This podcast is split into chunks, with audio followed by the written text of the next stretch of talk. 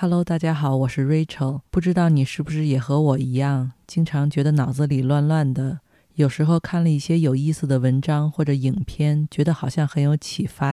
When you need mealtime inspiration, it's worth shopping Kroger, where you'll find over 30,000 mouthwatering choices that excite your inner foodie. And no matter what tasty choice you make, you'll enjoy our everyday low prices, plus extra ways to save, like digital coupons worth over $600 each week. You can also save up to $1 off per gallon at the pump with fuel points. More savings and more inspiring flavors make shopping Kroger worth it every time. Kroger, fresh for everyone. Fuel restrictions apply. 灵感，但又不知道怎么把这些火花恰如其分地融入到生活和工作里。而更糟糕的是，过不了多久，我就把这些能给予我灵感的点滴全都忘光了，就好像睡醒了之后，很快就记不清前一天晚上做梦的内容。我们的大脑现在每天都要接收和处理相当于三十四 GB 的信息，如果试图把这些海量的信息全都存在大脑里的话，没过几天就会拥挤到影响大脑的正常运行，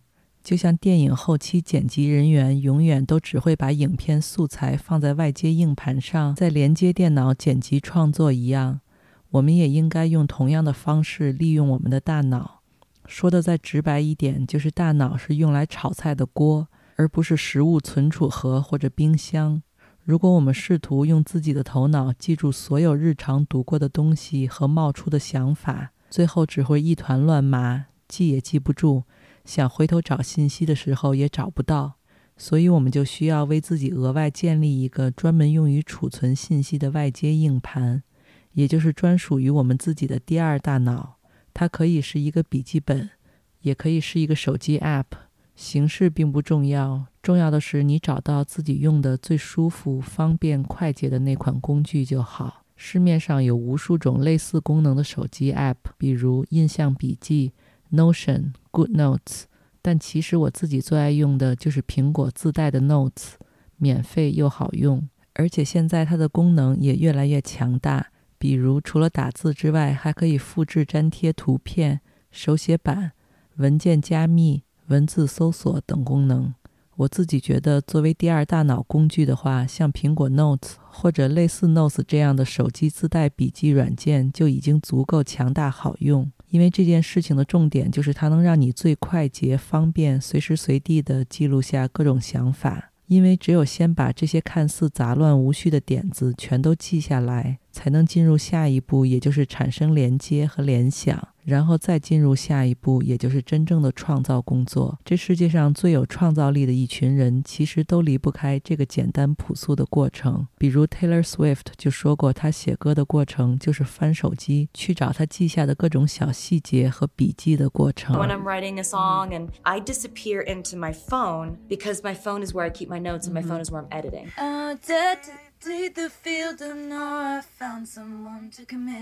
Every time I wake up in the middle of the night, or every time I think of a title, or every time I think of a common phrase and flip it, I love doing that. I'll put it in my in my notes. 比如他从睡梦里醒来之后，或者想起一个歌名，或者想到了一句顺嘴的口头语，都会立刻打开手机，随手记下来。虽然我们都不是 Taylor Swift，但其实我们每个人的学习和工作里都离不开一定程度的创造。 从写一篇论文、写一封邮件、拍一期 Vlog、做一份 PPT，或者在一些场合上发言、主持、做报告，这些其实全都是创作的过程。你呈现出来的也都是你的作品，高质量的作品和劣质的作品也会有非常明显的差别。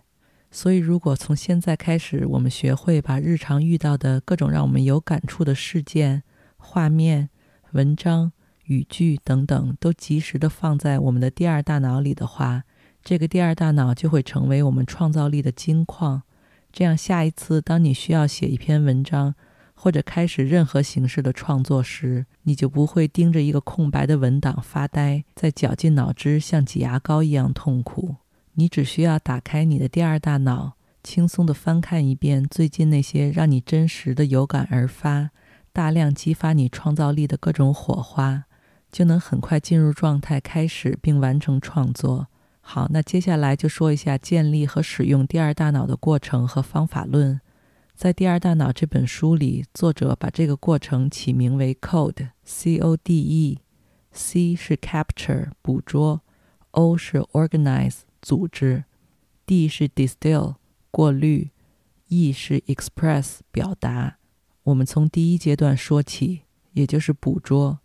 任何没有被存储、记录下来的信息，最终都会消失。就像我们的身体需要食物和水一样，我们的头脑也需要有营养的信息来与周围其他人协作，以及为我们的生活做出各种明智的决策。第二大脑可以帮我们快速捕捉并锁定那些对我们个人的生存发展而言最直接和相关的信息。建立起自己的信息库，从而不会在当今世界上无边无际的信息海洋里迷失方向。这个库存里的信息既包括来自外部环境的，比如书里的重点句或者段落、名人名言、网络段子、录音、照片、影片、会议纪要等等，也包括产生于你头脑内部的信息，比如你自己或者别人的经历和故事。你的生活感悟、对一些事情的评论和看法、你的私人回忆、突发奇想等等。唯一需要注意的就是，第二大脑里适合记录的是一些相对短小、轻量级的信息。如果你要记录的东西含有大量的图片、影片，或者需要和他人合作才能完成的复杂项目的话，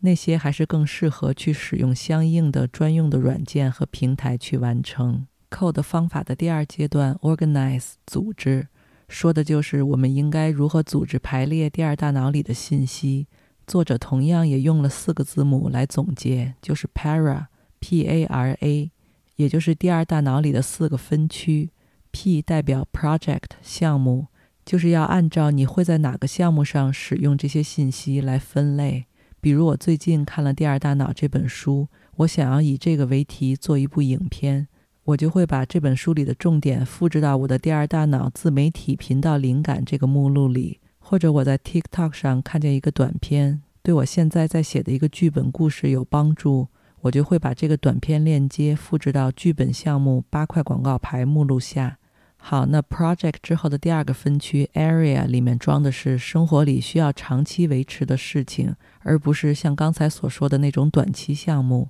长期项目包括健康、理财。个人成长、友谊、家人等等这些事情，虽然短期内不存在需要你冲刺达到目标，但他们对你的整体身心健康和人生轨迹都起着至关重要的作用，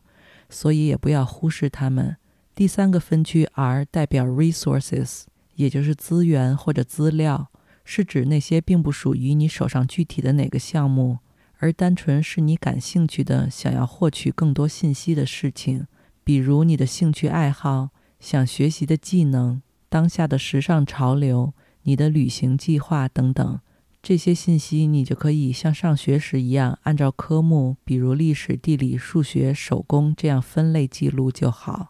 第四个，也就是最后一个分区是 Archives，也就是档案，用于存放之前三个分区里面已经失效的信息，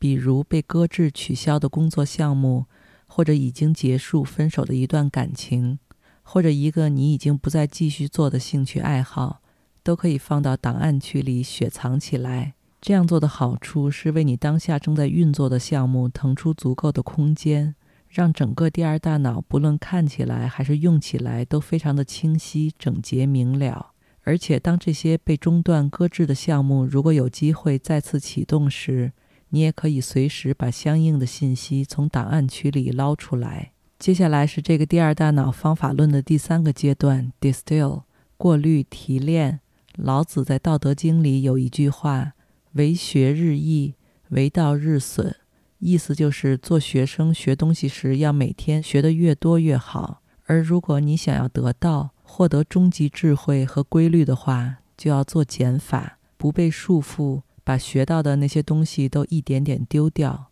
那用在第二大脑的情况里，作者想说的就是记笔记也不是越多越好，不要追求数量，好像记得密密麻麻就很有快感，这样是不对的。因为理论上你记下的东西越多，也就越需要更多时间去回顾复习。你就更可能会淹没在笔记的海洋里，然后耽误你去开展真正的创作。所以，作者建议在第二大脑里记东西时，一定不要太啰嗦、洋洋洒洒，而要过滤、提炼关键信息。可以想象成你给你的老板发一封重要邮件时会怎么做。一定是尽量简短，但是言简意赅，层次重点分明。那么这个第二大脑里的老板其实就是你自己，所以没有必要做太多无用的表演。只要你记下来的东西之后自己看时能抓到重点，理解含义就可以。那接下来第二大脑扣的方法的最后一个阶段 E 就是 express 表达，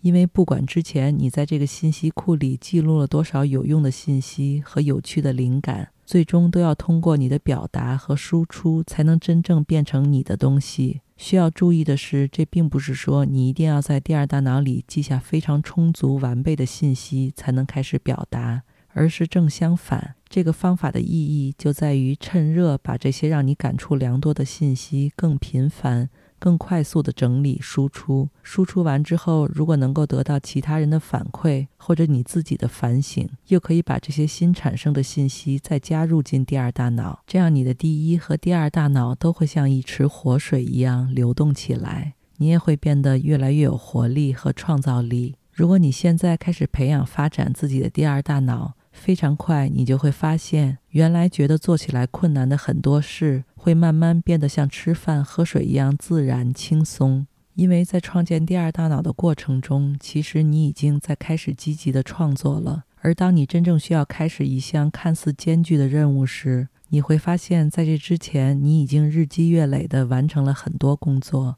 这时候，只要把第二大脑里的宝藏提取出来，重组利用，就会越来越自由、轻松而精准地进行各种创作表达。感谢你收听今天的节目，我们下次再见。